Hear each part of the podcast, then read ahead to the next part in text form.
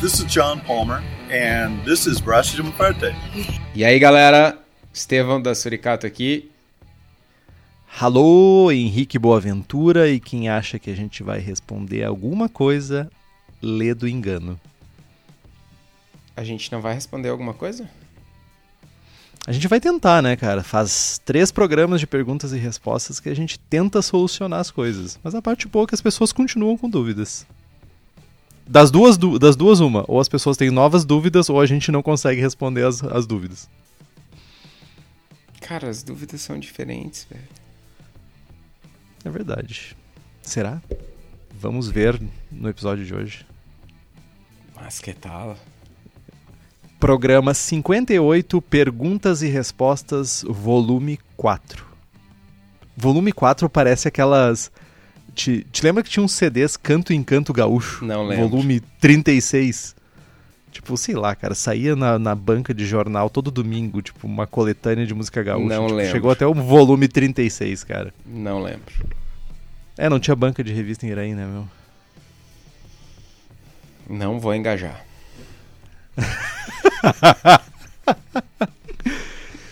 Um dia, cara, pensa que um dia eu não vou estar aqui, tu vai sentir falta desse momento que tu não engajou, tu não engajou nisso, velho. Daí tu vai Não dizer vou assim, nossa, falta." eu queria. Então tá bom, cara. Então tá bom, vamos, vamos deixar pra quando eu morrer pra te ver se tu não vai sentir falta. Aí vai chorar, vai jogar cerveja em cima do meu túmulo, vai ficar du- dormindo em posição fetal, coisa, cena deprimente, mas tudo bem. Cara, vou fazer uma Sour IPA com três frutas, lactose, baunilha e cogumelos, velho. E decocção?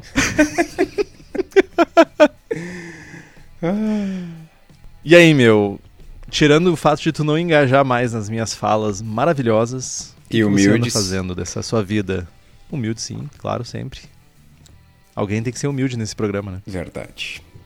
Cara, pois então. Nesses tempos de quarentena e, e, e- e lockdown e pessoas em casa e tal, eu tô dedicando parte do meu tempo a fazer manutenção em casa, atacar aqueles aqueles projetos e aquelas coisas que estavam lá perdidas ou esquecidas, né? Quando o cara não tinha tempo e tal. Como moro longe do trabalho, eh, eu tô ganhando horas por dia em deslocamento, né? Então, tô fazendo várias coisas, inclusive comentamos esses dias no grupo dos apoiadores do Braçagem sobre composteiras para quem mora em casa e tal, o que fazer com que destino dá para o bagaço de malte. Eu revivi a minha composteira, que nada mais é do que um buraco no chão com uma bombona eh, com o fundo cortado, que quando enche eu só puxo a bombona por cima e faço outro buraco. E tô cozinhando bastante, mano. Tô voltei pra cozinha. Um hábito que nos últimos anos aí também por falta de tempo eu tinha tinha deixado de lado, voltei a cozinhar. O próximo passo agora é voltar a fazer serve em casa. E aí, não sei se vocês se deram conta, né? Tô fazendo manutenção, tô ajeitando o pátio, tô fazendo várias coisas pra patroa e tal, pra conseguir autorização pra trazer as panelas de volta pra casa. Na real, é isso. Ah, eu tenho uma pergunta muito indiscreta. Que ceva tu tá querendo fazer, Kitó? Mau caráter. Conta pra nós aí. Ah. Qual, qual ceva tu tá querendo fazer, assim, tipo... É uma IPA? É uma Então. New England Blonde Ale? É uma... Yeah. O que que tu tá fazendo? Cara, o meu próximo projeto Enche o peito pra Projeto. falar. Enche o peito pra falar. Peitinho de pombo. é uma, Peitinho de pombo, vai. é uma homenagem ao meu amigo Henrique Boaventura, tomador, maior tomador de ceva sem prestígio do Rio Grande do Sul. Com muito orgulho. de- Quiçá do Brasil. Quiçá do Brasil. Quiçá do Brasil. Vou fazer uma alt beer. Por favor, Pronto, nesse momento você está aí ouvindo. Espero, espero que não esteja dirigindo, né, gente? Se você está escutando logo em seguida do lançamento desse programa, a gente ainda vai estar em lockdown, então espero que você esteja em casa, mas uma salva de palma pro Kitó.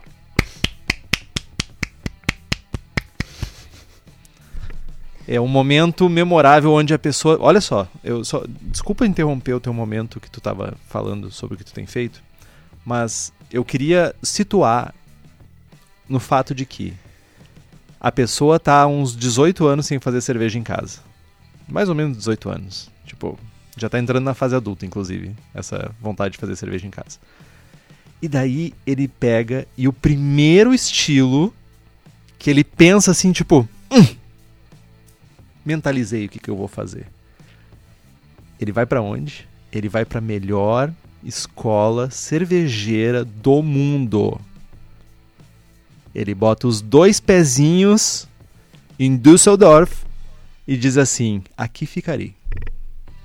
Tô orgulhoso de ti, cara. Que bom, meu. Que bom. Resolvi seguir o conselho do meu amigo Sebastian, da Freigeist, que diz que a Altbier é a, a IPA da Alemanha. Então resolvi fazer em homenagem a ele.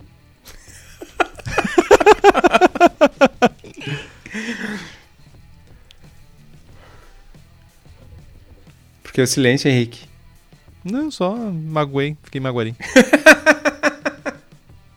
Para vocês que não sabem, o, o Sebastian da Freigeist, ele a última vez que ele esteve no Brasil aqui, a gente trocou uma ideia, ele gravou um vídeo, Henrique, a meu a meu pedido, dizendo que cerveja alemã era serva sem prestígio e o Henrique ficou magoado com ele, ficou com ciúminho. Não, tu quer, já que tu trouxe, tu quer realmente falar sobre mágoa quando tu disse que eu desrespeitei o teu amiguinho?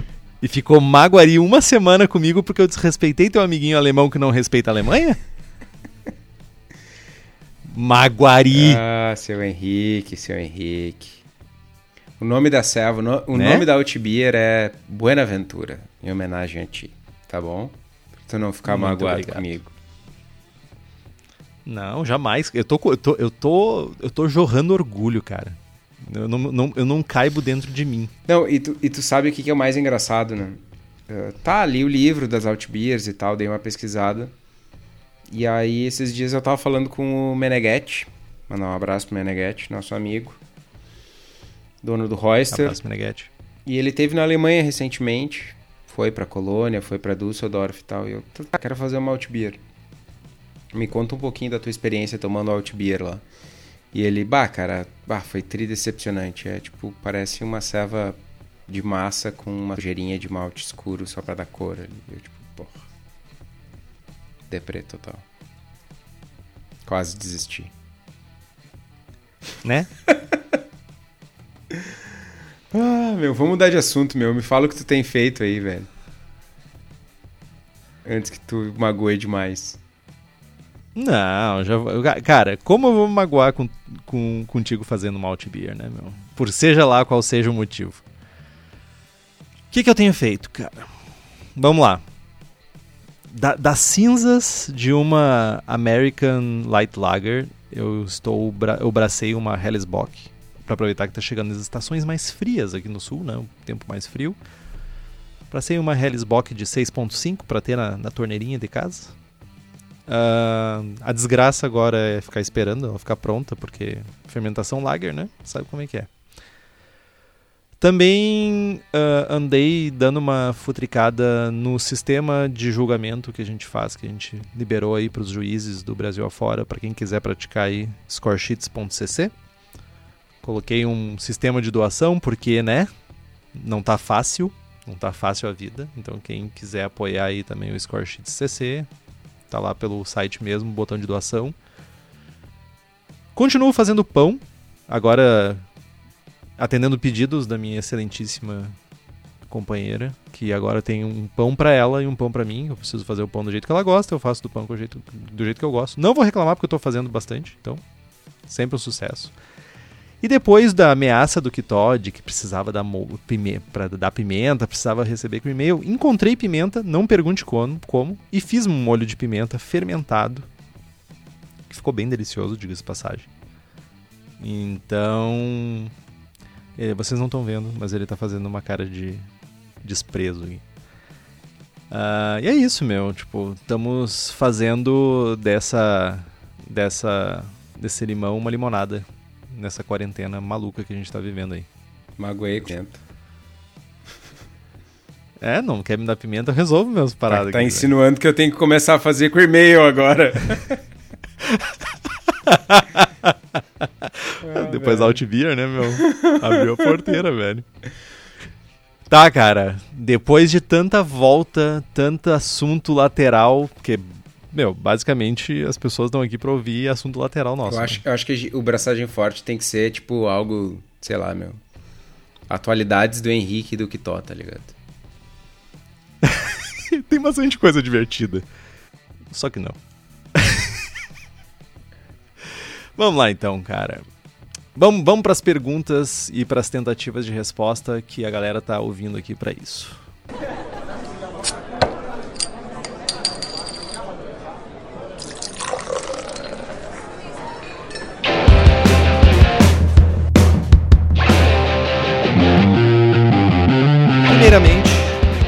Pergunta dos nossos apoiadores, aquelas pessoas que ajudam a manter o Braçagem Forte no ar.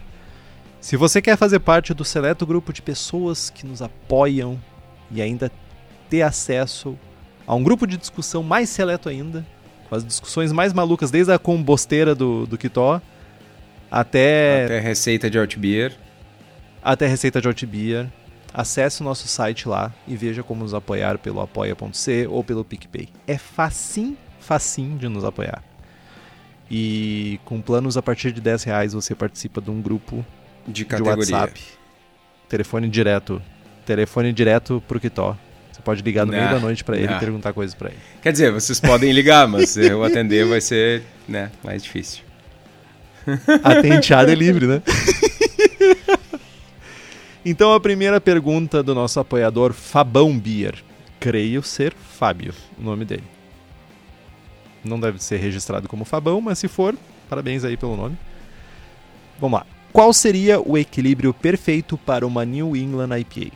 Tendo como parâmetros um ABV de 7.5, IBU de 80, sem sobressair o malte do caramelo e nem o amargor dos lúpulos. Qual os melhores, imagino, lúpulos para se utilizar? Qual variedade de, fer- de fermentos melhor se enquadra para o estilo citado, London Ale 3, Vermont Ale, Conan, outros? E é possível aquela dica matadora para fazer uma linda New England IPA? Caceta. Várias perguntas. Pergunta Sim. de um programa inteiro. Verdade. Mas vamos lá. Equilíbrio perfeito para uma neipa de 7,5% de álcool e 80 IBUs. Sem sobressair o malte do caramelo e nem o amargor dos lúpulos. Cara, eu começaria pelo caramelo. Capa fora. Eu acho que é a, prim De acordo. Caramelo e, e acho que é neipa. a primeira grande alteração. Ah, Outra coisa que chama atenção de cara assim é o amargor mais alto. Principalmente em hazy IPAs, o, o, o amargor na forma de IBUs ele perde um pouco de sentido. Né? Não é porque eu tenho 80 IBUs ou eu tenho 50 IBUs que a cerveja vai ser melhor ou pior ou mais dentro do estilo ou menos dentro do estilo. Né? Ah, já indo para a última pergunta, né? A dica matadora para fazer uma linda neipa, acho que são duas as dicas. Uma delas é ter uma correção de água ah, adequada, não forçar muito a mão em sulfatos, né? Trabalhar com um pouquinho mais de tem gente um pouquinho mais de cloreto do que de sulfato. Eu tenho me aproximado de algo do tipo 0.8 sulfato para cloreto e acho que é por aí é, é, é o perfil de água ideal para mim, mas tem gente que usa até 0,3 sulfato cloreto. Então essa é uma das dicas e a outra dica é não focar tanto em, em IBU e focar mais em sabor de lúpulo e aroma de lúpulo. Uh, falando em lúpulo, quais os melhores lúpulos para se utilizar? Cara, lúpulos uh, do, lúpulos novos, né? Lúpulos com caráter de novo mundo, lúpulos com caráter de fruta tropical, Citra, Mosaic, Galaxy, Sabro, uh, Strata, Amarilo, enfim. Fugir dos Columbus, fugir dos Centennial, fugir do Magnum, né? fugir desses lúpulos mais cítricos, resinosos. Uh, qual a variedade de fermento melhor se enquadra para o estilo? Acho que tu, tu citou os, os, os, dois mais usuais, Fabão, que é o London 13 e o Vermont. Mas tu ainda pode utilizar uh, S04, tu pode utilizar, já vi gente utilizando London, uh, desculpa, Nottingham, já vi gente utilizando o New England da Lallemand, já vi gente utilizando o S33. Uh, então, enfim, os mais usuais e os que eu costumo usar são o London 13 e o Vermont. Na minha opinião, são os, os que dão os melhores resultados para o que eu espero de uma New England. E em terceiro lugar, o S04. Mas, cara, tem que testar aí, tem que buscar novas alternativas se tu não está satisfeito com esses três. Eu só queria complementar que esses lúpulos legalzões aí, Novo Mundo, geralmente eles são um pouquinho mais caros, assim. Ou muito mais caros, mais caros. Ou muito mais caros. Nessa pegada de, de lúpulos caros versus lúpulos mais baratos e tal, o Michael Tonsmeyer fez uma experiência bem legal que é uma Poor Man New England IPA, usando lúpulos baratos para tentar replicar sabores uh, de uma New England IPA. Vale a pena buscar por isso. Eu talvez compartilhe aqui no, no, no post. É, um, é um, uma experiência bem interessante que ele fez. E vale a pena também para quem quiser fazer uma New England IPA e tá meio com. Nessa época aí, meio apertado de grana. A próxima pergunta é do Lucas Hansen Rosolén. Sobre maturação. Para os estilos que pedem uma maturação mais longa, Há diferença entre fazê-la no fermentador mesmo e engarrafar ou embarrilar para maturar? Qual é melhor? E outra pergunta: priming ou carbonatação forçada também tem diferença? E para ambos os casos, a temperatura de armazenagem influencia? Eu começo respondendo a segunda pergunta. Priming ou forçada tem diferença? Tem. Forçada, a gente falando em garrafas especificamente, mesmo a, a, não ser que tu tenha um, um, set, um setup tipo quase que industrial, tu vai ter oxigênio durante o invase da tua cerveja. Tu vai tentar o máximo possível ter, não ter, mas tipo vai ter um pouquinho ali. O priming tu tem essa vantagem de que consome o resto desse oxigênio que está no, no headspace da garrafa, o priming vai, vai consumir isso durante a fermentação e tu não vai ter esse oxigênio diluído na tua cerveja. Uh, a temperatura de armazenagem influencia? Sim, no caso do priming, a temperatura vai de, de armazenagem vai influenciar principalmente na recarbonatação, né, na refermentação que vai ocorrer na, na, na, garrafa. Então, temperaturas aí pelo menos na faixa dos 20 graus, 18 graus, seriam ideal para que tenha uma, uma refermentação e que gere o CO2 que tu está desejando na tua cerveja. E já forçada, uma vez que tu tem ali a cerveja engarrafada, tipo, tu não, tá, não tem mais nenhum processo a não ser a própria oxidação e envelhecimento da cerveja. Em ambos os casos, a temperatura de armazenagem vai influenciar a full no envelhecimento. Uh, quanto mais quente, mais rápido a tua cerveja vai oxidar, mais rápido a tua cerveja vai começar a mostrar sinais de envelhecimento. Para cervejas claras, é para pior, dependendo das cervejas e do teor alcoólico e de quão uh, maltadas e etc. a tua cerveja é, pode ser para melhor. Mas sim, vai ter diferença. Sobre maturação, então. Uh, fazer no fermentador ou fazer mesmo na garrafa. Se a gente está falando, por exemplo, de lagers, uh, eu maturaria elas no fermentador. Apesar de que por questões de tempo e espaço, eu não faço isso mais em casa. Eu não consegui. Isso é uma experiência. Vou, vou. Instituto Boaventura de Pesquisa. Uh, eu não notei diferenças, a não ser que limpa mais rápido a cerveja, uh, flocula mais rápido a, a, os, o que tiver suspenso na cerveja, em, em maturar ela dentro de post-mix do que no fermentador. Uh, algumas pessoas vão algumas pessoas vão dizer que deixar tanto tempo a cerveja em contato com a levedura pode começar a gerar problema metálico uh, alguns off flavors então eu recomendo terminou a fermentação, deixou ali uma maturação de duas semanas, eu mando para o post mix, uh, ou no caso de engarrafar, mandaria e deixaria elas maturarem no, no, na garrafa ou no post mix. Eu prefiro o post mix. Até porque a coluna do post mix, pelo menos nos fermentos, eu uso bombonas. A coluna do post mix é maior, a coluna de, de líquido né, do post mix é maior. E ela vai ajudar fortemente com a tua cerveja a limpar mais rápido do que aconteceria no balde ou no na bombona. Então, essa essa é a, a resposta do Instituto Boa Ventura. Boa, parabéns, parabéns. Vai ganhar um peixe, Flipper.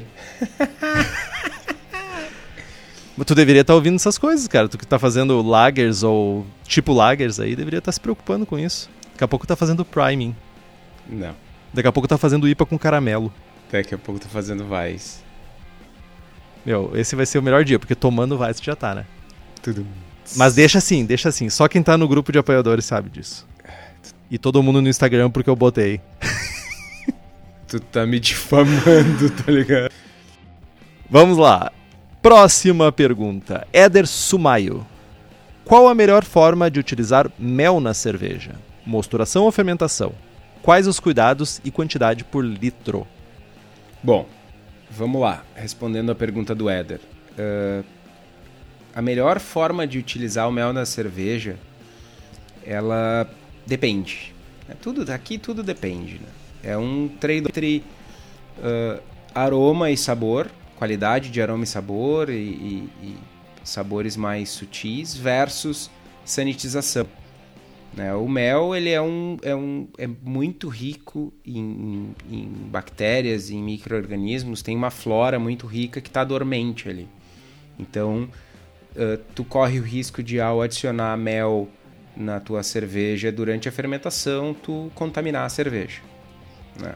E aí, enfim, se tu tá disposto a correr o, ri o risco, tu vai ter aromas e sabores mais sutis que de outra forma, né, se tu adicionar o mel na mostura ou se tu adicionar o mel na fervura, tu vai perder. Então depende um pouco do teu objetivo. E quanto às quantidades, cerca de, de 3 a 10% de mel uh, com relação ao grist, tu vai ter um caráter de mel sutil, uma nota mais floral, de 10 a 30% tu já vai ter um sabor de mel mais forte, mais robusto, que pode ou até deve ser equilibrado com lúpulo ou até mesmo condimentos. E uma quantidade maior do que 30% de mel, tu já vai ter um domínio bastante forte do sabor de mel, uh, se aproximando bastante de um Bragot, né? E aí, enfim, começa a deixar de ser cerveja, né? sensorialmente falando. Então é a, a, utilização de mel passa muito pelo teu objetivo. Se tu quer um caráter mais sutil, se tu quer um caráter mais intenso e se tu quer uh, mais segurança ou se tu quer captar aqueles aromas e sabores mais delicados. Pergunta do Veiga: Um cilindro de oxigênio é um investimento alto, financeiramente falando, e hoje ainda está fora do meu orçamento. É possível compensar uma aeração deficiente em lagers leves e em big ales com um pitch de levedura mais alto além de usar outros recursos como sacudir a bombona e azeite? É, um cilindro de oxigênio é um investimento alto. E diga-se de passagem, possivelmente um investimento único. Eu tenho um cilindro de, eu acho que de 2 litros, talvez 3 litros de oxigênio, que, cara, eu, já, eu acho que ele vai sobrar para quando não tiver mais capacidade pulmonar, velho. Porque o bagulho dura demais. Mas ah, eu sei que, tipo, Hoje em dia um cilindro com um kit, com um regulador e tudo isso deve estar na casa dos seus 800 reais, mais ou menos, 900 reais. E é um investimento que, dependendo do que tu... Do, do, em que momento do teu processo tu tá, tem muita coisa que tu pode estar tá querendo comprar antes. Mas sim, é possível compensar uma aeração deficiente, uh, não só em lagers leves ou em big ales, como em outras cervejas, fazendo um pitch de levedura correto. Fazendo um cálculo de levedura, calculando para cima a quantidade de leveduras que vai ser necessária para fazer a tua cerveja. Uh, sacudir a bombona ajuda. Tu não vai conseguir chegar em altos níveis de dissolução de oxigênio na tua cerveja, né? Uh, com injetando oxigênio tu consegue entre 12 e 14 partes por milhão. Quando tu faz sacudindo a bombona ou por queda, tu no máximo vai chegar em 7, talvez 8 ppm, no máximo. Uh, a questão do azeite é interessante, é, um, é uma, uma experiência que a New Belgium fez, que uma um, nada de azeite, uma cabeça de agulha de azeite ajudava a recompor as, a parede celular das leveduras, a fermentação ela corria de maneira mais saudável. Mas eles mesmos não utilizam isso.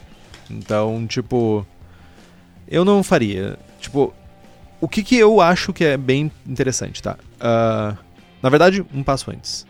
Primeiro, para que, que a gente oxigena a cerveja, né? Basicamente, tu tá querendo que as tuas células de levedura, elas reconstruam ou reforcem a membrana celular delas para ter uma fermentação saudável. A outra coisa que acontece durante a oxigenação no mosto é multiplicação celular, ou seja, tu está fazendo com que tuas, enquanto tiver oxigênio disponível, tu está fazendo com que tuas leveduras se reproduzam, criem novas células que vão ajudar na, no processo de fermentação da tua cerveja.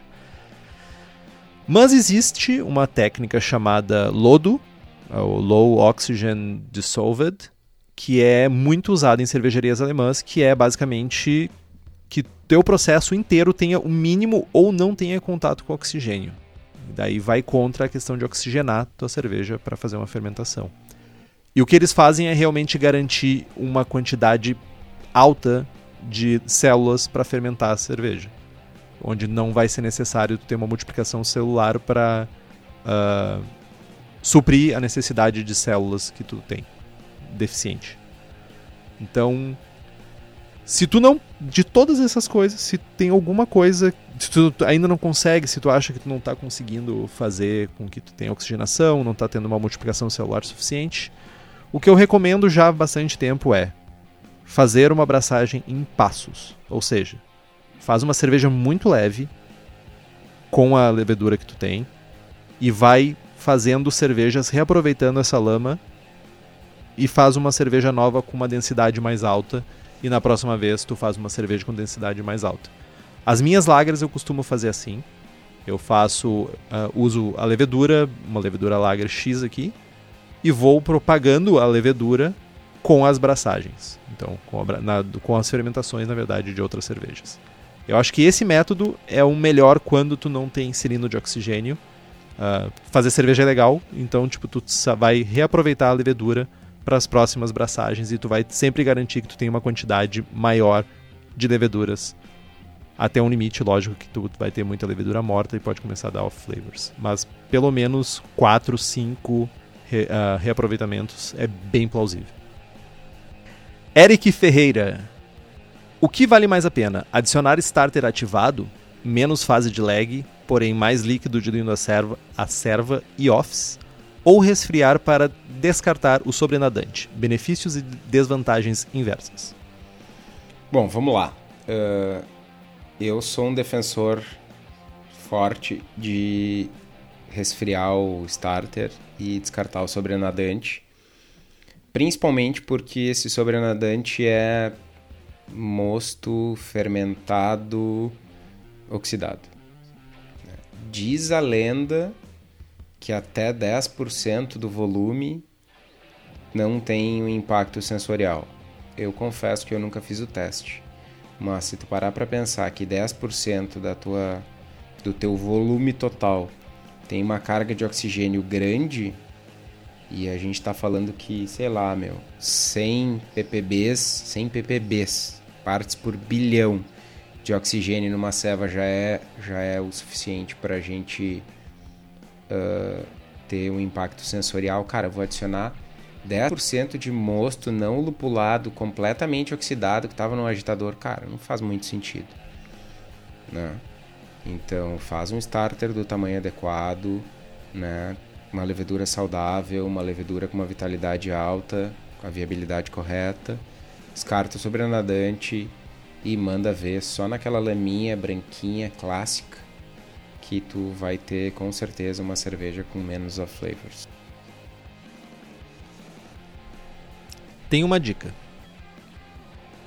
Minha dica é, cara, 90 e 200% dos cervejeiros caseiros é, é, é mínima quantidade de pessoas que conseguem realmente resfriar até temperatura de inóculo. Vai terminar de resfriar a cerveja na geladeira. Minha sugestão é: descarta o sobrenadante e coloca tipo 500 ml da cerveja que tá no fermentador no Ellermeyer, ou seja lá onde é que tu faz esse teu, teu, tua propagação da tua levedura, e já coloca junto com a ceva na geladeira e deixa a cerveja iniciar a fermentação com o mosto que tu recém criou. E quando chega na temperatura, tu vai ter uma fermentação ativa dentro daquele mosto, nano mosto ali, e tu pode colocar a levedura ativa dentro da tua fermentação. Parece um bom atalho é, menos fase lag, bem menos. Uh, eu tenho tido. Uh, na minha Hellsbock que eu fiz agora, eu tive, sei lá, menos de 4 ou 5 horas de fase sem atividade e daqui a pouco já estava fermentando. Para uma lager é bastante. Isso aí são as tuas bombonas contaminadas com que veio. É os bichos tentando sair, tá ligado? certo, certo, certo, certo, certo. Contaminação cruzada de Kvake. Enfim.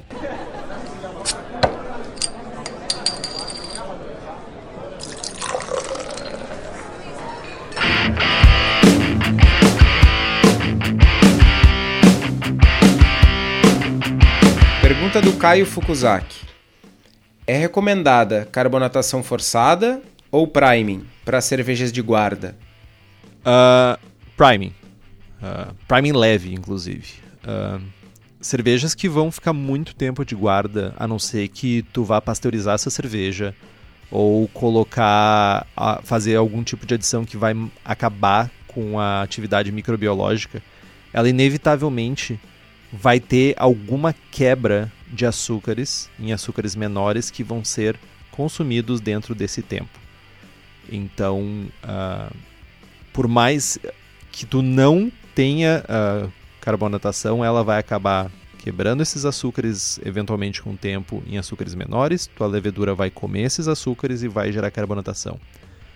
Uh, então, por exemplo, uma barley wine, talvez mirar numa, numa carbonatação mínima de 1, um, 1,5 um volume com priming, e deixar que esses, essa outra parte seja parte do envelhecimento, ou seja, né, esse 0,5 ou 0,7% que tu gostaria de adicionar no futuro, que, que na verdade tivesse quando tu for consumir essa cerveja, fosse parte desse, dessas quebras de açúcares mais complexos em açúcares menores que vão ser, mais, vão ser consumidos no, nesse tempo de guarda.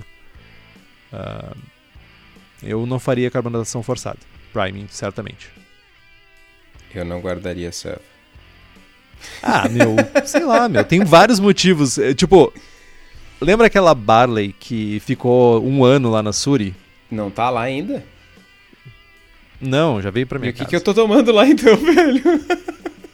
Não sei, cara. Água da chuva, velho. uh, meu, e a cerveja mesmo tendo uma carbonatação mínima, quando eu trouxe ela para casa, ela ainda ela estava carbonatada. Tipo, não era uma carbonatação de tipo espumante, mas ela tinha carbonatação. Parte desse processo de maturação por vários tempos a fio. Então, carbonatação com prime mínima, tipo 1.5 volumes aí, e deixar que o resto aconteça a magia do envelhecimento. Magia do envelhecimento. É, pra algumas coisas, tipo, tem uns que tem uma cerveja que envelhece e outros que apodrece, né, meu? Ok.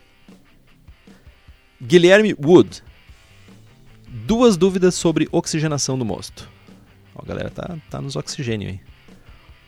Uso chiller de imersão e geralmente consigo resfriar até ao redor de 30 graus sem ter gasto excessivo de água. Antigamente fazia o pitch nessa temperatura e comecei a perceber que a cerveja estava ficando muito esterificada. Atualmente deixo o mosto resfriando até a temperatura de fermentação e percebi melhora muito importante do resultado final. Esse processo de resfriamento demora aproximadamente de 5 a 6 horas, então acabo fazendo um pitch mais tardio.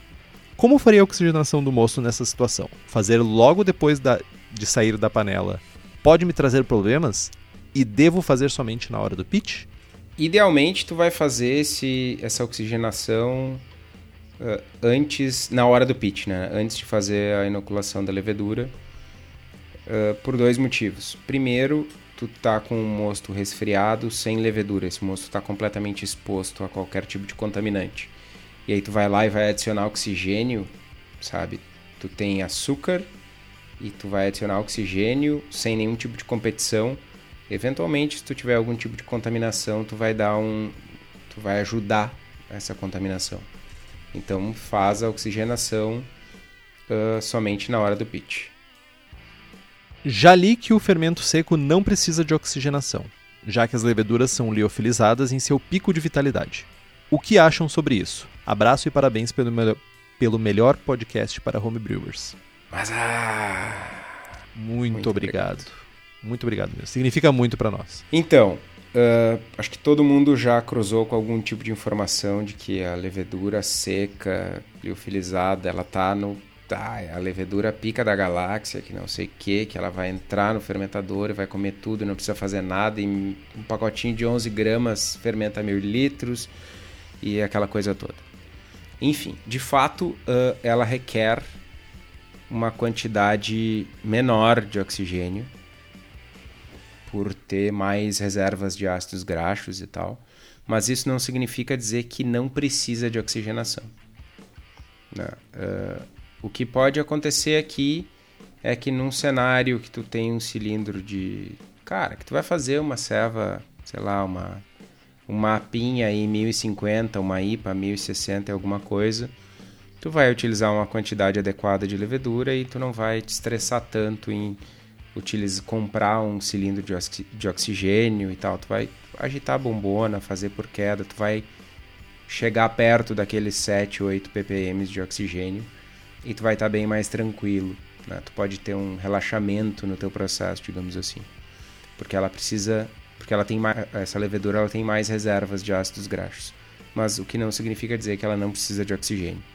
Então, né, é bom continuar aerando, tu deve continuar aerando, só relaxa um pouco, principalmente em cervejas em que a fermentação não é um ponto tão crítico, né? Que a gente não está falando de big beers ou não está falando de de grandes, de big lagers, né? Enfim. É importante também que não teu teu mosto ele não é zero oxigênio dissolvido, né? Zero partes por milhão quando ele sai para quando ele está dentro do teu fermentador. Durante o teu processo ele já consumiu, já tem oxigênio dissolvido dentro dele, apesar de não ser o ideal para uma fermentação.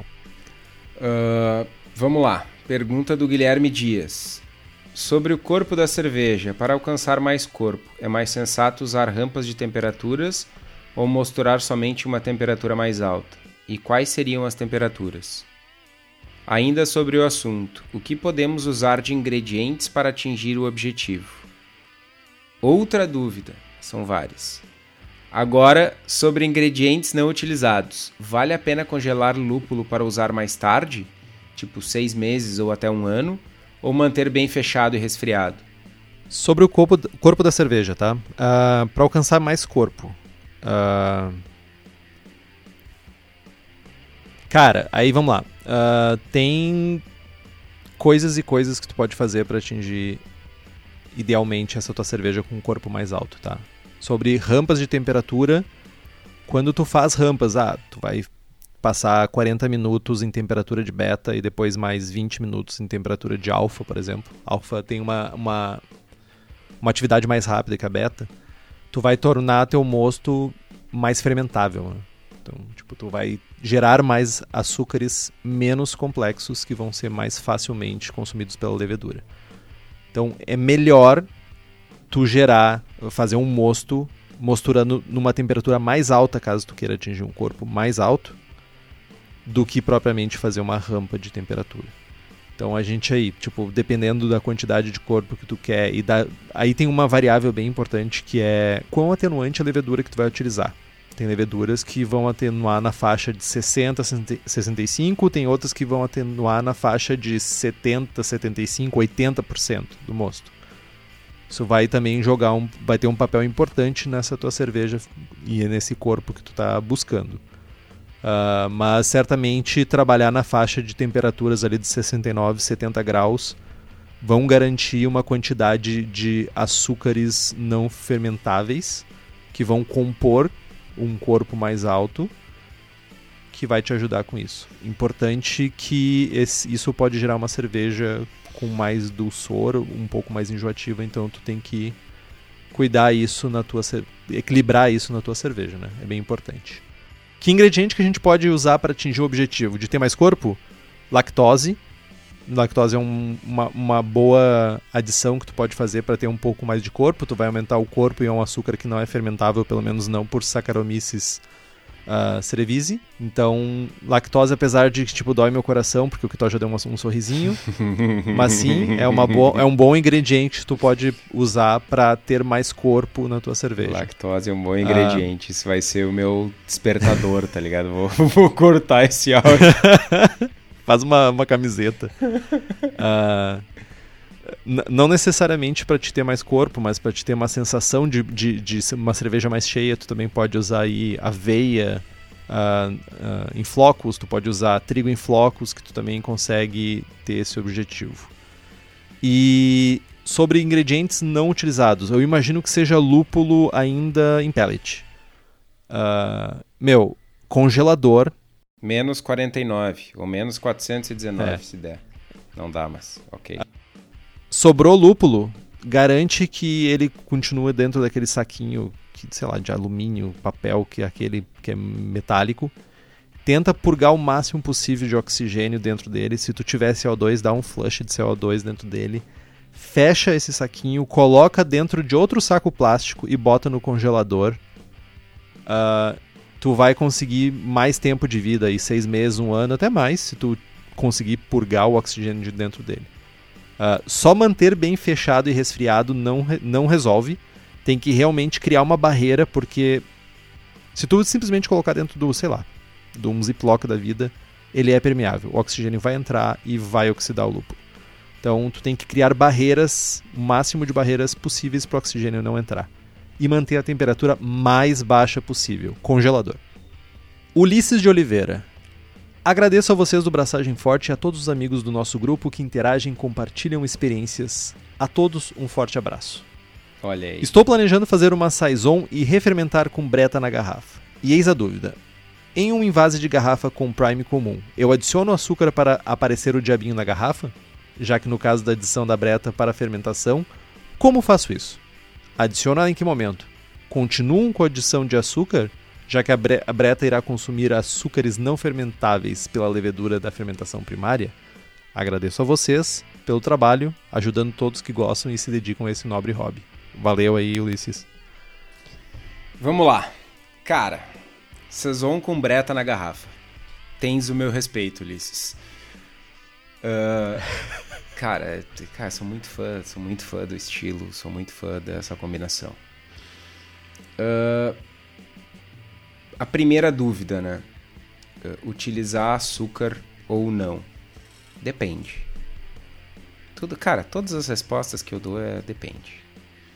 O que que acontece? Pessoa em cima do muro é assim, cara. Tu vai, primeiro de tudo, né? Tu tem que utilizar uma garrafa de champanhe.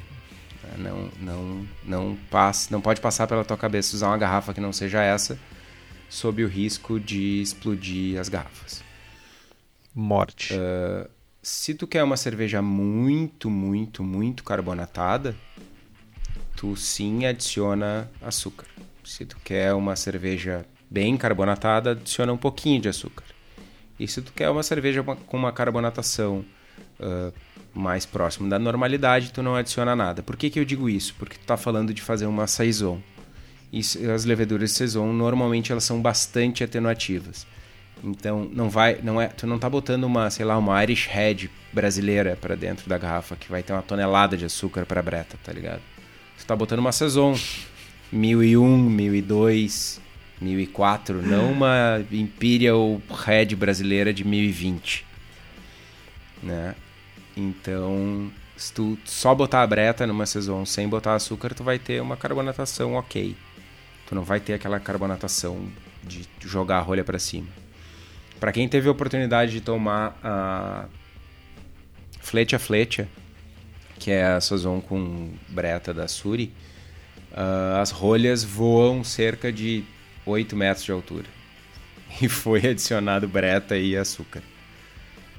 Né? Então, só que, cara, sim, é difícil de servir, né? Tem que servir com cuidado, a, voa, a rolha voa longe e tal. Mas o perfil de carbonatação da ceva é muito bom. É muito bom. É, é para mim é o, é o, nível ideal, assim. Então eu adicionaria açúcar. Uh, quanto a adicionar breta, adiciona em que momento? Adiciona pré-invase. Então tu tá com a ceva na bombona, o ideal é que tu transfira a ceva da bombona para separar da levedura, adiciona a calda de açúcar, adiciona a breta, mistura tudo, invasa e arrolha. Uh, tu perguntou quanta breta utilizar em algum momento, adicionou ela em que momento, continua com a adição de açúcar, continua. Não perguntou, mas eu respondo 2 milhões de células por ml de breta, tá? E, cara, se ficar boa, manda uma garrafinha para nós.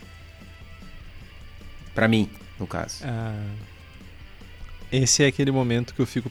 A Flecha Flecha foi uh, a ceva que eu levei pro seu Dirk lá do Culminator, né? Sim. Sim. Se não deu no olho Esse dele, tá vai... de boa, mano. Tá de boas, cara. Coitado do velho. Deve ser por isso que ele já ne... deve ser por isso que ele não quer mais abrir, tá ligado? Depois das 6 horas da tarde. Risco de receber essas granadas malucas aí. Falando em garrafas de champanhe para não ter essas granadas de mão, quem tem esse, esse tipo de garrafa e muitos outros tipos é o Daniel de Cerveja da Casa, que tem tudo que tu pode querer para fazer tua cerveja. A cerveja da casa fabrica equipamentos voltados para o cervejeiro caseiro, então fica ligado que eles estão sempre lançando novidades para facilitar a nossa vida. Para quem é da região metropolitana de Porto Alegre, nesse momento de quarentena e tudo isso, eles estão trabalhando com um sistema de encomenda, então tu liga para lá ou faz uma encomenda pelo site e depois você pode buscar lá no espaço da cerveja da casa, que fica na rua Paracatu 220, no bairro Igara, em Canoas. Ou você também pode receber no conforto do, e na segurança do seu lar. Então, acessa lá www.cervejadacasa.com.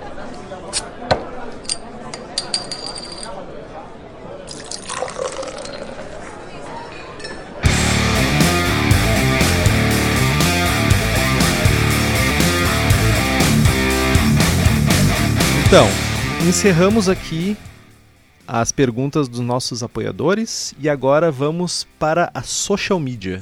Vamos às perguntas enviadas pela rede internacional de computadores e também de correios, que a gente pode ter recebido por uma carta registrada, por telégrafo e essas paradas. Lucas Hansen Bier Vantagens e desvantagens de utilizar a técnica de First Word Hopping. Vale a pena para algum estilo específico? Nicolas Dapper também faz uma pergunta relacionada a First Word Hopping. Queria saber a opinião de vocês, prós e contras. Que estilo fazer? Gorizada, até o momento não há indícios do alegado benefício aromático e de melhor amargor do First Word Hopping. Uma contribuição que o First Word Hopping traz e que é comprovada é a redução do risco de boil-off quando inicia a fervura. Mas só. Também tem o fato de que. Que otário, velho. Cara, não, velho. É o que tá escrito no livro do Scott Jenish, é o que tá escrito no Brulosophy, meu. Eu só consultei fontes antes. Inclusive, os caras do Brulose, o cara do Brulosophy fala, cara, eu faço First Word Hopping, fiz o, o, o, o Experiment, não vi diferença nenhuma, mas vou continuar fazendo porque reduz o risco de boil-off. Essa é a explicação do cara para continuar fazendo. E tá bom. Tudo que bem. funciona para ele, né? Uh, mas também, também tem outro fato, né? Algumas variedades de lúpulo, e, e isso não, não se aplica necessariamente para first word hopping, mas para lúpulos de início de fervura também, uh, ah, para mash hopping também, uh, é o fato de que algumas variedades de lúpulo, quando fervidas por longos tempos, elas geram mais caráter condimentado ou amadeirado. Tem alguns compostos que são, uh, eu ia dizer metabolizados, não são metabolizados, são gerados, eles sofrem uma reação química na fervura e aí ele se transforma em compostos que geram caráter spicy, woody, enfim. Então, tomar um pouquinho de cuidado se uh, quais, uh, quais lúpulos utilizar, né? E se, se é um estilo que vocês querem isso ou não. Tipo, ah, vai fazer uma haze, talvez um caráter condimentado não seja tão adequado, mas vai fazer uma, sei lá, uma German Pils, talvez funcione, sei lá. Não entendo de lager. uh, talvez uma Trappist Single, chupa mundo. É o teu próximo estilo? Não, meu próximo estilo é Alt Beer. Com Ah, tá. 10 gramas litro de Mittelfru no dry. Tá bom, tá bom. Beleza? Eh, vamos para a próxima pergunta. Pergunta do G. Schumacher. Qual o tempo ideal de cold crash visando evitar harsh em cervejas com muito lúpulo? Ahn, tá. Primeiro, ah, o harsh não necessariamente tá ligado com cold crash, tá? Ahn, basicamente, o, o que a gente quer com cold crash é esse processo vai coagular proteínas com polifenóis de lúpulo e com células de levedura e vai fazer tudo isso ir para o fundo do teu fermentador, criar uma massa mais pesada do que o líquido que ele está suspenso e ir para o fundo do fermentador. Ah, só que isso não vai evitar que, se por acaso, na ideia de que tu joga, por exemplo, pellet dentro do teu fermentador, isso não vai evitar que tua cerveja continue em contato com matéria orgânica do lúpulo. E isso pode sim gerar harsh. Então, ah, se tu tá querendo evitar harsh na tua cerveja, muito provavelmente tem outras coisas antes do cold crash que tu pode fazer. Bom, falando especificamente da fermentação, usa hop bag ou pelo menos coloca o lúpulo de uma maneira que tu consiga depois separar o lúpulo da tua cerveja finalizada. E não deixe muito tempo em contato com o lúpulo. Mas pode ser que tu esteja arrastando muitas partículas de lúpulo para tua fermentação também, para o teu fermentador. E daí tu tem, faz uma fermentação, por exemplo, de uma, uma fermentação lager aí de duas semanas, tu tá tendo duas semanas de cerveja com contato com matéria orgânica que sim pode extrair esse harsh que tu tá tendo na tua cerveja. Então, cuidar, cuidar bem cuidado ah, se tu tá levando essa matéria. Eu, eu, eu sei que tem vários ah, trade-offs, que eu me esqueci a palavra em português. Me ajuda? Cri. É, Cri. trade-offs. Vai ser Cri. trade-offs. Ah, mas eu uso um hop spider na minha panela de fervura. E eu também, quando faço dry hopping, que não são muitas vezes, eu uso hop bags. Para evitar realmente que fique matéria orgânica em contato com a cerveja que eu não estou desejando. Então aí, se tu tá tendo problemas de harsh na tua cerveja por uso de muito lúpulo, talvez seja uma boa ideia tu pensar em hop bags. Se tu tá tendo problemas ah, referentes a dry hopping, ou tentar um hop spider na tua panela de fervura. Voltando rapidamente na pergunta do, do Nicolas Dapper e do nosso glorioso Lucas, como diria o Faustão, ah, lúpulos que contribuem para esse aroma condimentado aí, ah, com fervuras mais longas, só vou dar alguns exemplos aqui. Uh, Hallertau Mittelfru, East Kent Goldings, Nelson Sauvin, Northern Brewer, Hallertau, Fuggles e por outro lado lúpulos que não têm esse potencial de desse caráter mais terroso, condimentado, Loral, Citra, Mosaic, Galaxy, Columbus, Galena são bons exemplos. Beleza? Pergunta de Ari Felipe. Corrumulona é controlada com o pH adequado? Comolona é um dos três principais alfa-ácidos presentes no lúpulo. Né? E tem um forte preconceito do mercado com lúpulos com al- altas cargas de comolona, sob a alegação de que ela gera um amargor pior. Dizem, né, tem uma desconfiança de que isso vem lá de 1972, com um artigo que um cara lá comparou duas cervejas com lúpulos com mais e menos comolona, só que o cara meio que não se ligou que uma ceva tinha 50% a mais de alface do total do que a outra e ficou muito mais amarga. Só que aí o estrago da imagem do, da Comolona estava feito e a partir daí meio que se criou esse, esse, esse mito e inclusive os, os, os produtores, as fazendas passaram a tentar desenvolver variedades de lúpulo com menos Comolona. Então, não necessariamente isso é um problema, né? não tem evidências científicas de que a Comolona traga um amargor pior e tal. E assim como os outros alfa-ácidos, a reação de isomerização ela é afetada pelo tempo, né, pelo tempo de fervura, pela temperatura e pelo pH do mosto. Então, sim, a gente pode controlar a reação de isomerização e a consequente amargor da ceva com uma regulagem de pH. Normalmente a gente vai buscar em um pH tipo uh, uh, 5,4, 5,5, 5,2 para fervura. Pergunta do Cássio. Tem alguma coisa a acrescentar, Henrique? Absolutamente nada. Os lúpulos que eu uso não tem problema de gorromulona. Uh, os que eu uso também não. Porque não tem, né? Porque não tem problema. Exato. Né? Olha aí, ó. Não, não, nunca antes concordamos. Pergunta do Cássio Fati. Lupulagem de 5 minutos, 0 minutos ou dry hopping para aroma ou sabor. E a outra, como fazer uma ris licorosa e saborosa, mas sem o amargor dos maltes torrados? Tá. Lupulagem. Maldita resposta, mas depende. Depende muito, tá? Uh... Cada tipo de óleo presente num lúpulo, ele vai ter uma temperatura diferente de extração.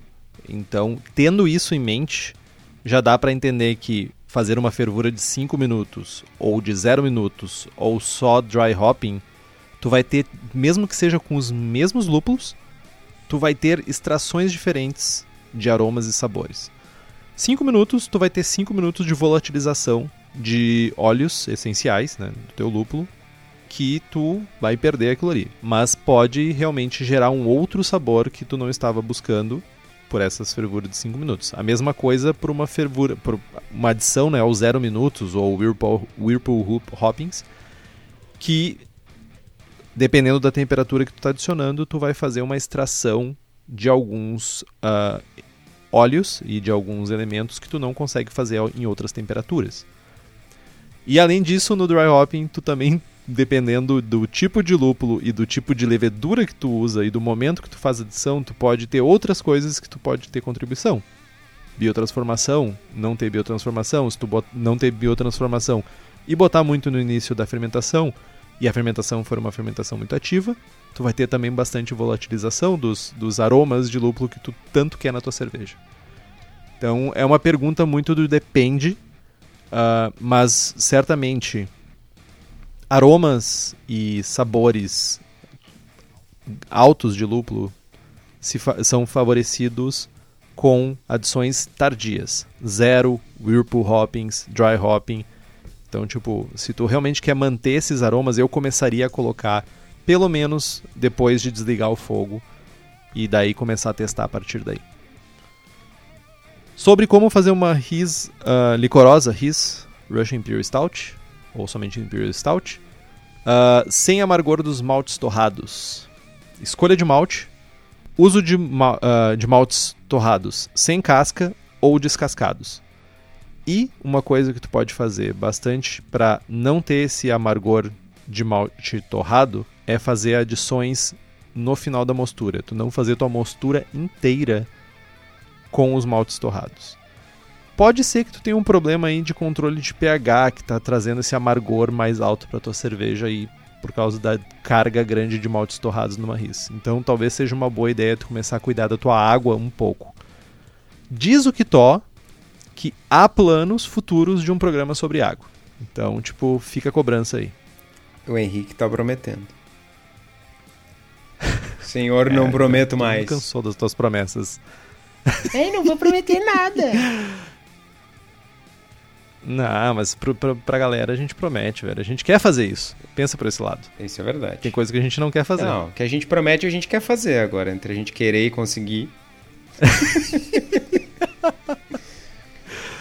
Mas é isso, cara. Uh, escolha de maltes e o momento que tu vai usar uh, o malte na tua mostura impactam bastante. Cara, faltou licorosa. Licorosa. Tem que... tu achou que eu ia deixar passar? Tem que falar que lactose é um bom ingrediente. Não, corpo alto. Mostura alta. Uh, não usa lactose para tudo. Lactose não é a solução de todos os problemas. Uh, licorosa. Uh, mirar numa mostura mais alta que gere bastante açúcares não fermentáveis, açúcares complexos não fermentáveis. Uh, se a gente estiver falando um pouco de sensação na boca, mesma coisa, usar uh, aveia em flocos, trigo em flocos. Não vou dizer lactose, por mais que o Kitó esteja suplicando.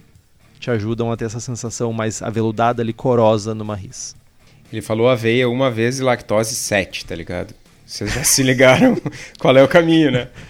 Ah, mas vamos lá. Aveia. Cara, uh, uma pergunta sutil e capciosa do nosso amigo Lucas Ferrari. Que tipo de barril pode ser utilizado para fazer uma Keller Beer? Meu Deus, alguém segura o Henrique na cadeira. Há alguma preparação diferente? Alguma torneira especial? E como a carbonatação é feita? Segurem, por favor, segurem o Henrique na cadeira porque ele tá tendo um treco, velho. Ele tá rindo, meu, tá rindo de orelha a orelha. Ele vai tatuar Lucas Ferrari no antebraço, tá ligado? Eu não tenho nem roupa para responder essa pergunta, cara. Ah. Cara, vamos lá. Uh, casualmente, essa pergunta veio junto com um artigo que eu li do nosso presidente do BJCP, Gordon Strong, sobre Keller Beers. Pale Keller Beers, para ser mais específico.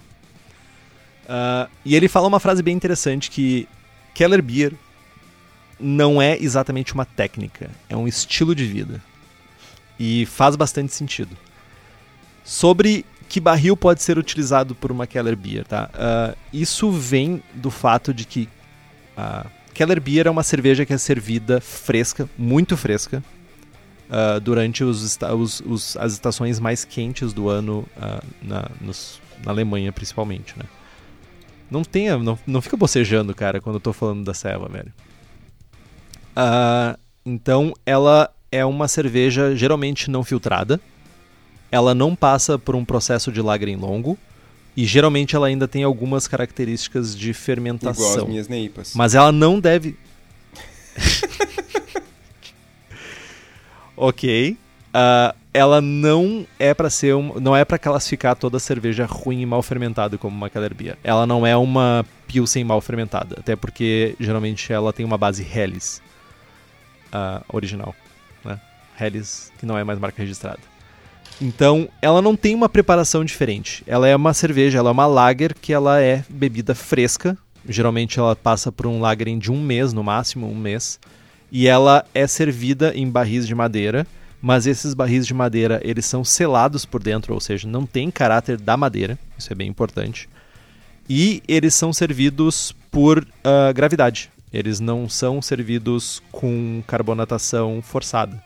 Então é mais ou menos o expand, é expanding, né, que se chama para as cask ales, né? É mais ou menos o mesmo esquema das inglesas, das cervejas inglesas, as uh, Real Ales da vida. E a carbonatação é a carbonatação natural da cerveja que é usada para servir. Então ela não é uma cerveja muito carbonatada. Ela é uma cerveja que tem uma carbonatação um pouco mais leve. Uh, barril, qualquer um. Uh, post-mix também pode ser usado. Tipo, o barril é indiferente. Torneira especial, na Alemanha eles usam aquelas torneiras de válvula mesmo para servir essa cerveja. Para nós, whatever. Tipo, eles têm todas as tradições deles mas não é necessariamente um requerimento para o estilo. Só que é importante que o estilo não é um, uma cerveja mal fermentada, é uma cerveja jovem. Então, tipo, não é para ter acetaldeído discorrendo da cerveja, não é para ter uh, caráter de cerveja verde. Ela sim vai ter alguns caráteres de uma cerveja jovem, mas não de uma cerveja mal feita. Você re- respondi a pergunta, será? Ou deixei minha emoção falar mais alto? Resumindo, é uma Helles verde sem carbonatação. Não, é uma Helles Jovem, jovem, não filtrada, não filtrada, com uma carbonatação natural do processo de fermentação. Ok. Quase sem carbonatação. Maldito. Ah, ok. Tedesque... Tedescodeps. Tedescodeps. O fermento entrar em contato com o moço numa temperatura menor, que é indicada, é ruim? É ruim. Próximo.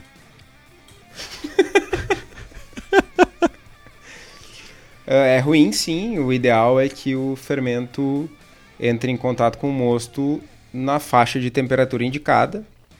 E normalmente isso está relacionado à viabilidade e vitalidade da levedura. Tu vai ter um lag phase maior, tu vai ter um- um- uma possível morte de células maior se tu tiver adicionando fermento numa temperatura fora da faixa ideal. Então, sempre cuidar, tomar cuidado para observar essa faixa de temperatura que varia bastante de levedura para levedura. Pergunta do Soares João Pedro. Vocês veem o uso da Kveik para virtualmente todos os estilos? Uma pergunta para as duas pessoas presentes no programa. Então, Não. eu vejo. tá ok. Eu. tá bem. A, a pergunta, a resposta curta é não. A resposta longa da minha parte, deixo que Tosse ser uma pessoa arrogante. Eu vejo a Kveik sendo usada para vários estilos, mas definitivamente ela não é feita para todos eles. Ah, boa parte das, das cepas Kveik elas são POF negativa, ou seja, elas não têm, elas não geram fenóis. Então, qualquer cerveja que dependa de fenol para compor o estilo, né, compor o sensorial do estilo, não seriam recomendadas. Ah, cervejas de trigo alemãs, que tem um caráter específico também né, de fermentação, aí a gente está falando de eh, esterificação, de banana, essas coisas, Ah, e o próprio, a própria presença de fenóis, também tu não vai conseguir reproduzir com Kveik. E Wilds, tampouco. Ah, Eu iria mais longe. Então- Eu diria que estilos que têm um componente de fermentação, ah, que é elemento principal da cerveja, tu não consegue replicar com Kveik. Wilds, belgas, né? Seja, seja Belgas. esterificado, seja ah, fenólico, seja um funk, esse caráter tu não consegue trazer. Tu consegue usar o Kveik onde tu tem um caráter de levedura mais neutro ou que o caráter trazido pela Kveik não seja um empecilho para o estilo. Que é, sei lá, o caso do uma Neipa, por exemplo. American Ales em geral. ah, se a gente for pensar em algumas Kveiks, algumas cepas que tem ah, que geram um caráter mais parecido com o Lager, também tem a Oslo. ah, também a gente pode ir um pouco para esse lado aí. Então, mas não, definitivamente não. Ela não é a bala de prata. Ela é muito legal, mas ela não é a bala de prata. E falando em Kveik, a Levtech oferece várias cepas de levedura, além de Kveik, o seu G7. Além disso, a Levtech oferece consultoria em boas práticas de fabricação e controle de qualidade, montagem de laboratório e treinamento de pessoal para quem tem cervejaria e está nos ouvindo, leveduras para homebrewers, tem nove tipos de Saccharomyces, bactérias, blends, bretas, leveduras específicas e banco de leveduras. Então, se tu quer testar, por exemplo, o, o Kveik Oslo, que o Henrique acabou de falar, e não tem na Levtech, tu pode comprar ele em algum lugar e armazenar no teu próprio banco lá na Levtech e poder fazer as tuas lagers com Kveik daquele jeito. Pergunta de Leandro Menzi. Dry hop na fermentação é bom ou não é? É muito bom. É, é- essa pergunta é o equivalente de perguntar de Keller Beer pra mim. o ali chegou a abrir, a- mostrou ali, mostrou até o incisivo lá dos dentes. Abriu a gaita. Cara, eh, dry hopping na fermentação é bom sim, cara, funciona. Tu consegue extrair uma, uma gama de aromas e sabores muito legal que, enfim, é a última revolução do lúpulo aí quando a gente fala de, de cervejas lupuladas né, nos últimos anos. Pergunta do Nicolas Góes 82. Aproveitamento de lama tem uma forma mais adequada? Sim, tem formas adequadas de aproveitar uma lama. A primeira dela é ter um ambiente o mais sanitário possível quando tu for fazer aproveitamento de lama. Uh, garantir que a cerveja que fermentou uh, que, as, que aquela lama que tu vai usar fermentou esteja livre de off-flavors e de coisas que indiquem contaminação.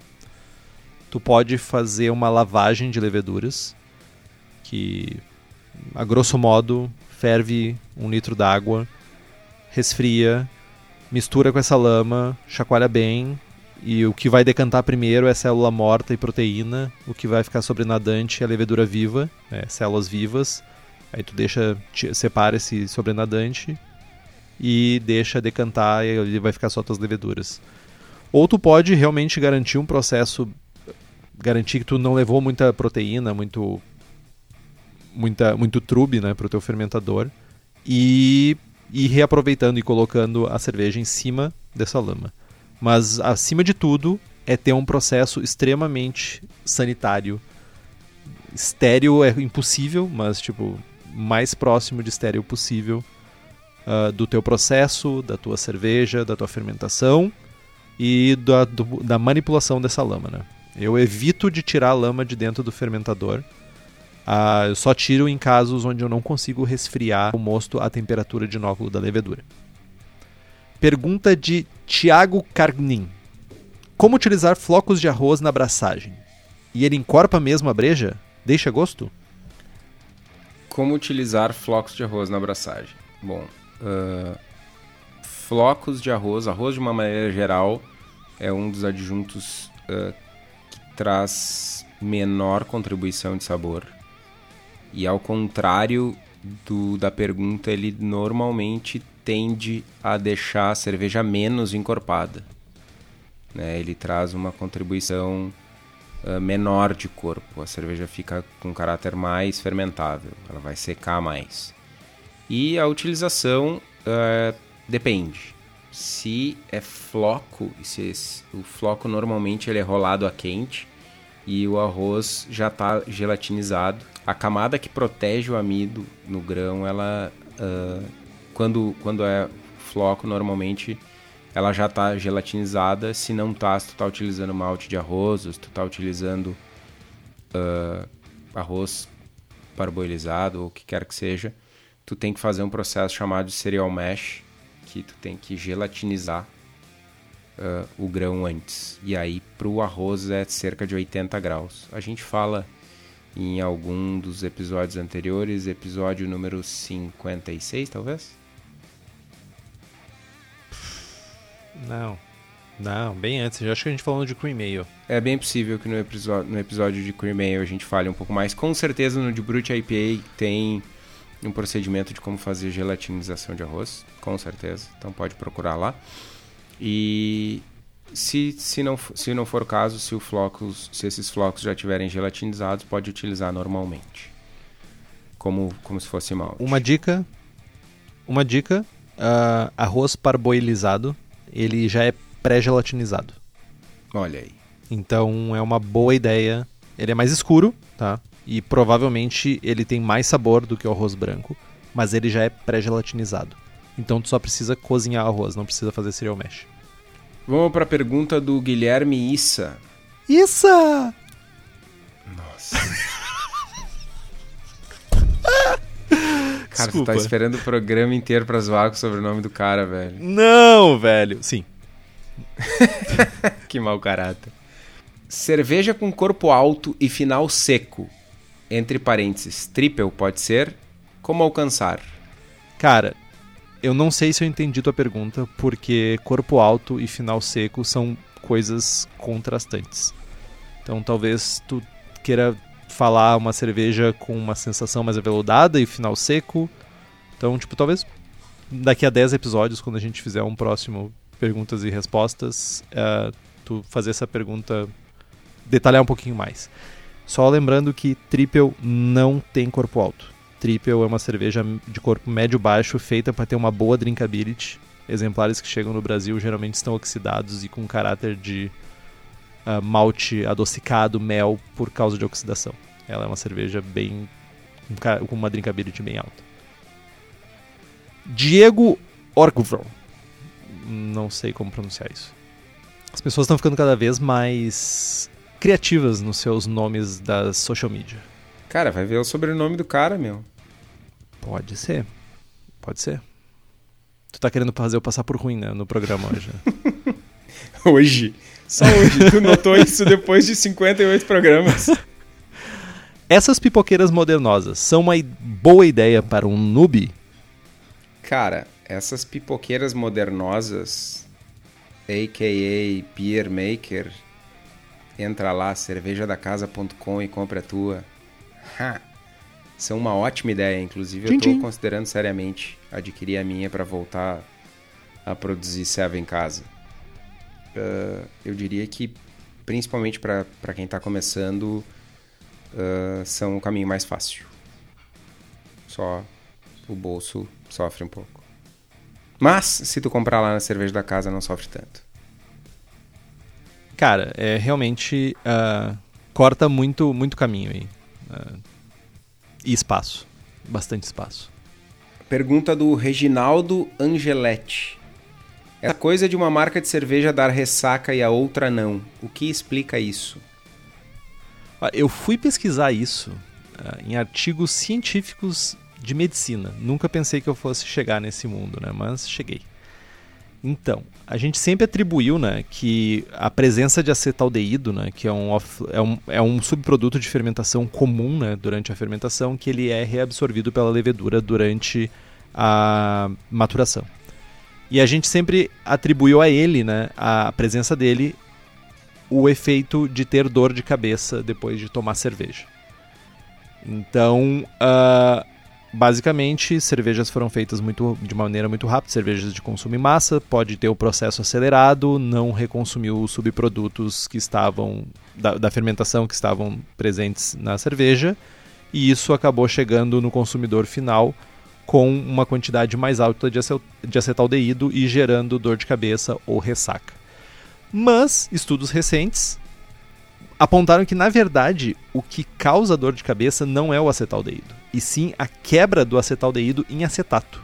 É ele que gera dor de cabeça.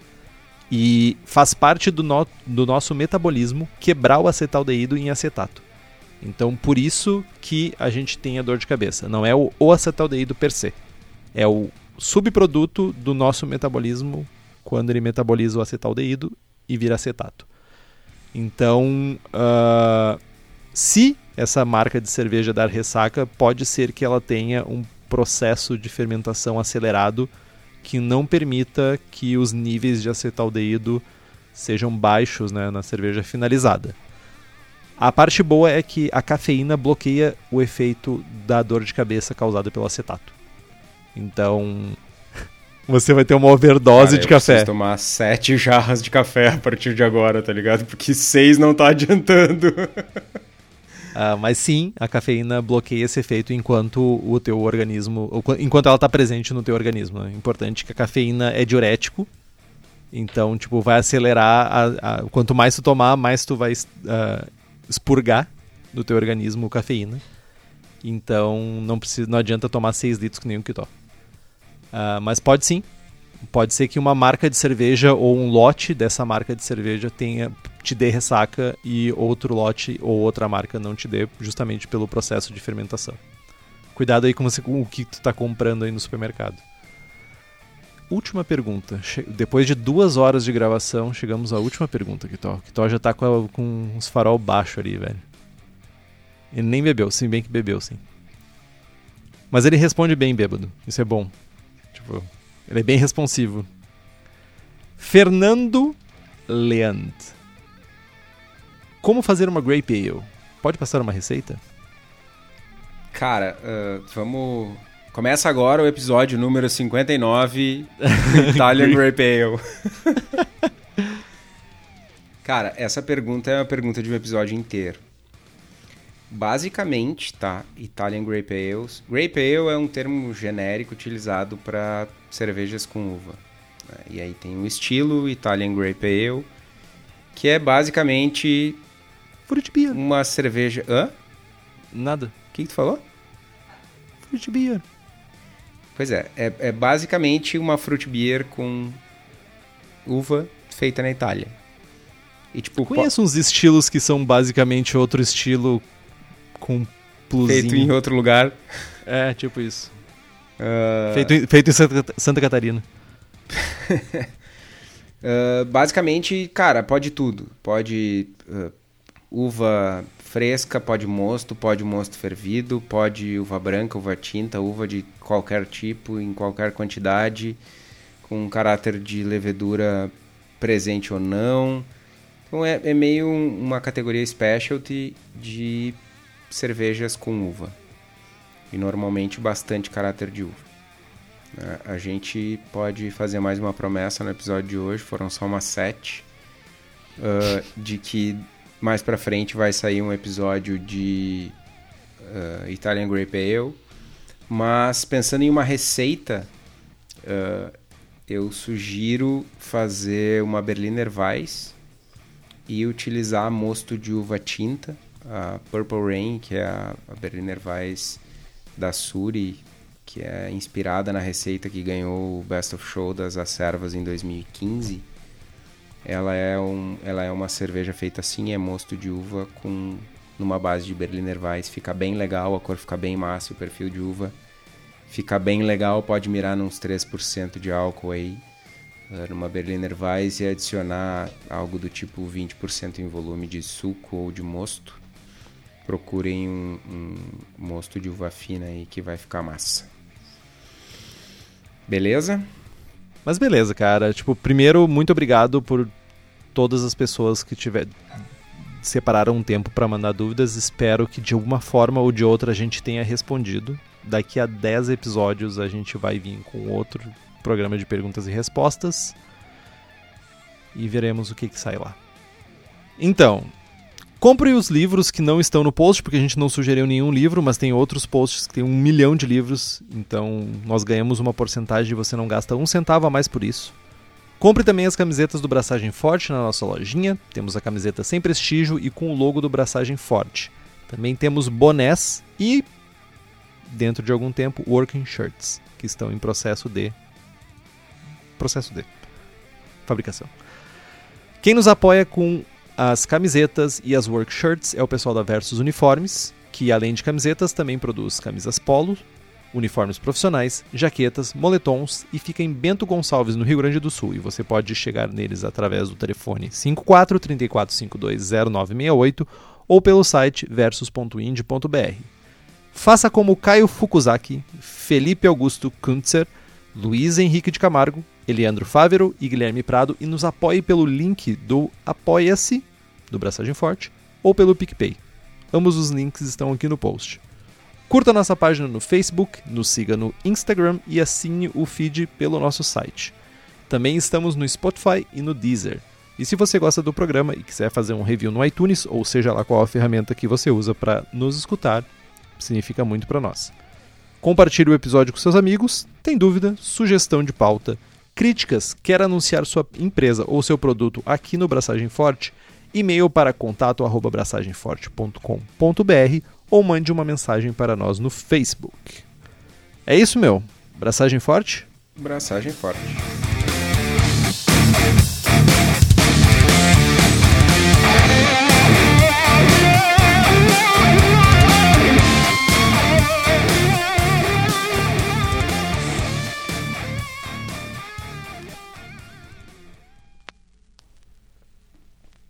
Parece que parecia que a gente não ia chegar no fim do programa, né?